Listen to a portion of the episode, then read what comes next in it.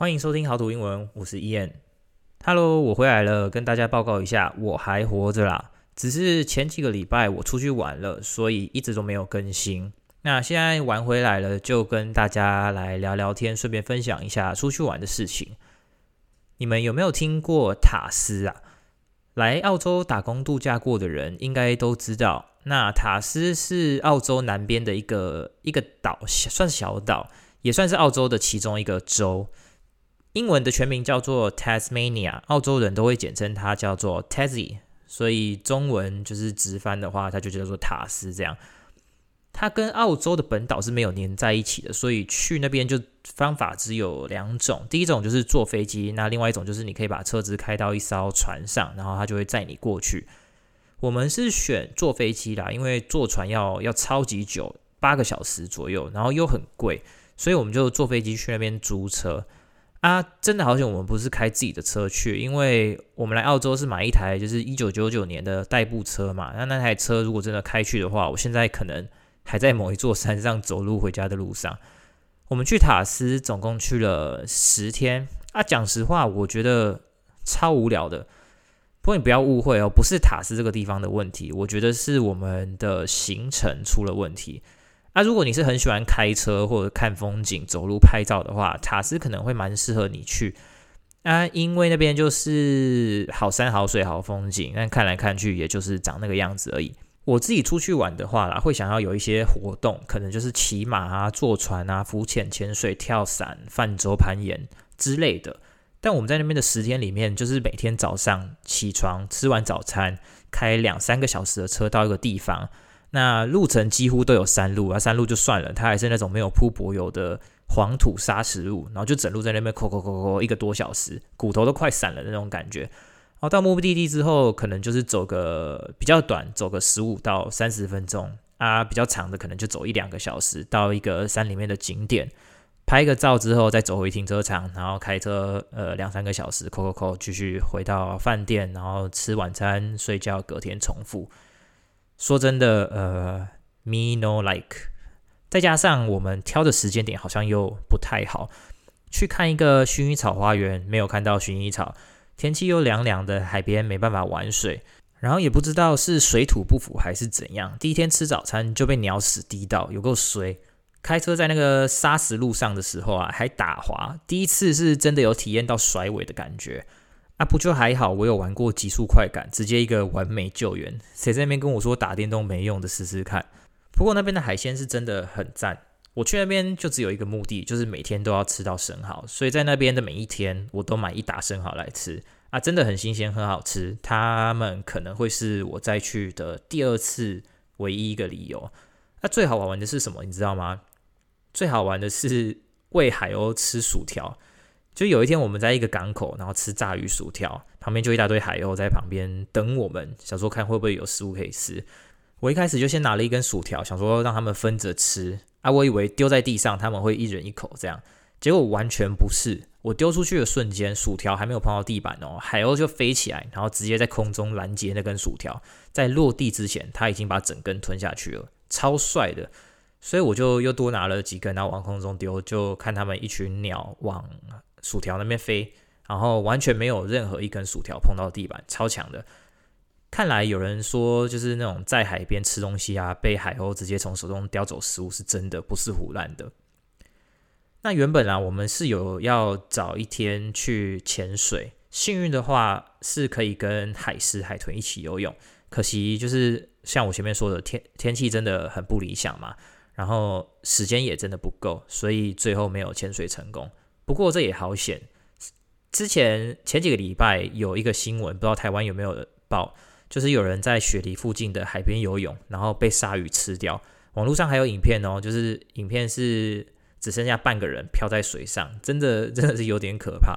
所以我之前就有说过嘛，澳洲什么东西都能把你干掉，真的要小心一点，一个没注意你就变成鲨鱼的下午茶。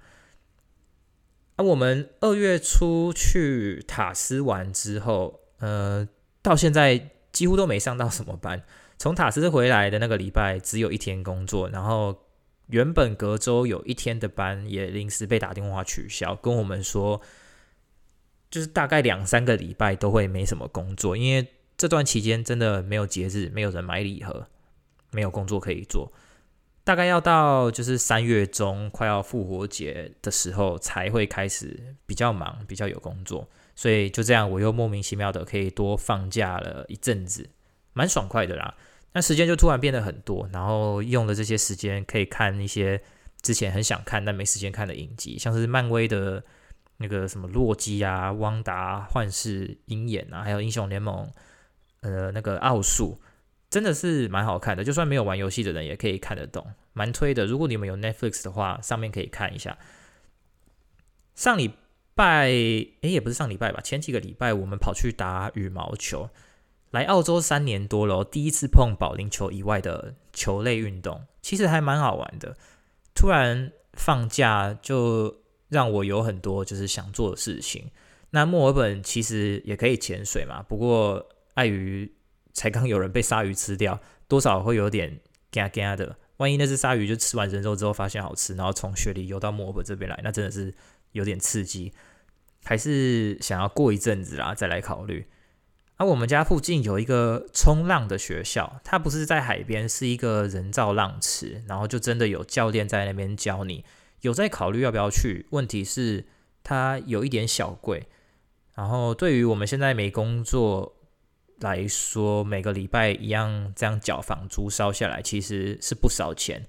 不过认真的想了一下啦，我们来澳洲说要打工度假，到目前为止几乎都是在打工而已，完全没有度假。两年前准备要去度假的时候，发生了疫情，然后一爆就爆到现在，还在一直爆。几乎大家都打过疫苗了啦，现在，所以。加上生活还是得过嘛，所以疫情的限制越来越少，那大家也慢慢的没有那么害怕，好像也差不多该是时候可以出去外面玩玩的啦。二月底的时候，澳洲好像有一个类似大乐透的那种开奖，总奖金一亿多的澳币。那当然我也有买，可是想也知道，我今天还在这边录这个节目，就代表我没有中奖了，蛮可惜的。目前。现在都没有讲到任何跟英文有关系的事情哈，那简单的来聊一下英文好了。前面说了最近工作比较少嘛，所以就代表我可以讲英文的机会也比较少。原本上班的时候公司都会有外国人，那多少可以讲一些英文。现在班变少了，讲英文的机会就自然也变得很少。那你可能会说屁啦，你现在在澳洲，随时都可以去一个就是别的地方讲英文啊。没错，可是我懒嘛，然后再加上。现在收入变少，你随便去一个地方都是在花钱啊！不瞒大家啦，我们的确是有想要再去另外一个地方玩，一个叫做圣灵群岛的地方，一个很漂亮的小岛，一个海边，可以就是一样浮潜、潜水啊。之前没玩到的，可能就可以去那边玩，都刚好是我喜欢做的事情。不过这都还在计划中，不确定会不会真的又出去。诶，不对，说要聊英文又又偏离了。那我我自己在家的时候，就是看影片、玩游戏都是英文的嘛，多多少少会呃有一些英文的练习。但我还是必须说，身边真的很多机会可以让大家学英文。我有说我去打羽毛球，对吧？那因为去打羽毛球，我学到了羽毛球的英文，不是羽毛球这项运动哦。我在讲的是那一颗球，长羽毛的那颗球，它的英文叫做 birdie，不叫做 ball。因为它不是圆形的啊，好像是因为它身上长着羽毛，然后在这空中飞来飞去，就像小鸟一样，所以大家就给它取了一个叫接近小鸟的名字吧。那去打球的那天，因为这是我第一次在国外打羽毛球嘛，我第一次用英文去讲任何跟羽毛球有关系的事情，所以我也还是跟柜台说我们需要一个 ball，然后他就回我说，Do you mean a birdie？那个时候我才知道说，哦，原来是这样。那不止这样，像我们在塔斯玩的时候，有一个国家公园叫做 Cradle Mountain，中文翻译叫做摇篮山。那就算你不知道 Cradle 这个字，你应该也听过 Mountain 是山嘛，所以理所当然的 Cradle 应该就是摇篮，这样应该够简单吧？不过我必须得说啊，这个方式不是每次都适用，只是跟你们说有这个机会可以接触英文这样。还有一个英文单字叫做 shuck，s h u c k，就是你在吃生蚝的时候把壳打开的那个动作叫做 shuck。塔斯刚好有一间生蚝专卖店叫做 Get Shucked，然后开生蚝的那把刀子叫做 shucker，S H U C K E R。这个单字很少用到啦，我唯一在别的地方听过就是 When you shuck a corn，就是把玉米剥皮这样。那我也不知道这个单字的中文应该要怎么翻译，反正就是这个动作。